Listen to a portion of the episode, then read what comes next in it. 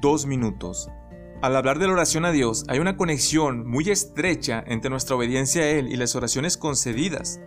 Y aunque Dios siempre contesta nuestras oraciones, Él no siempre dice que sí, ni concede cualquier oración, petición o deseo de nuestro corazón, sino que en ocasiones, y por el contrario, Dios dice que no o espera.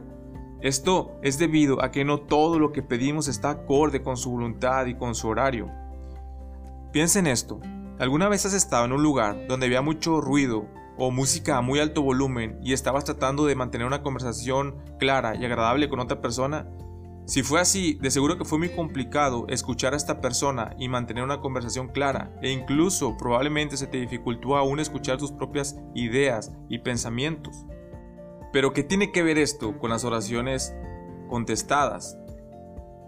Pues de manera semejante, cuando no estamos andando en obediencia a Dios, sino en pecado, rebeldía y desobediencia a Él, nuestro corazón se verá impedido para poder escuchar a Dios.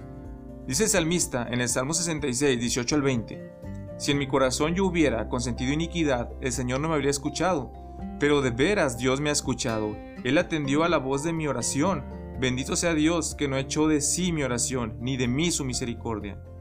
El pecado y la desobediencia son como estruendosos ruidos que no nos permiten escuchar y discernir de manera clara la voluntad de Dios, ni lo que Él quiere que oremos y lo que Él tiene y quiere para nosotros. Entonces, si queremos tener una conversación agradable con Dios, debemos alejarnos del ruido del pecado, de la rebeldía, la desobediencia, hacia un lugar tranquilo de agradecida obediencia a Él, procurando tener un corazón puro y agradable a Dios, lleno de su palabra, de su Espíritu Santo, para que así podamos escucharle, hablarle, pedir y orar lo que Él se agrada en escuchar y en conceder.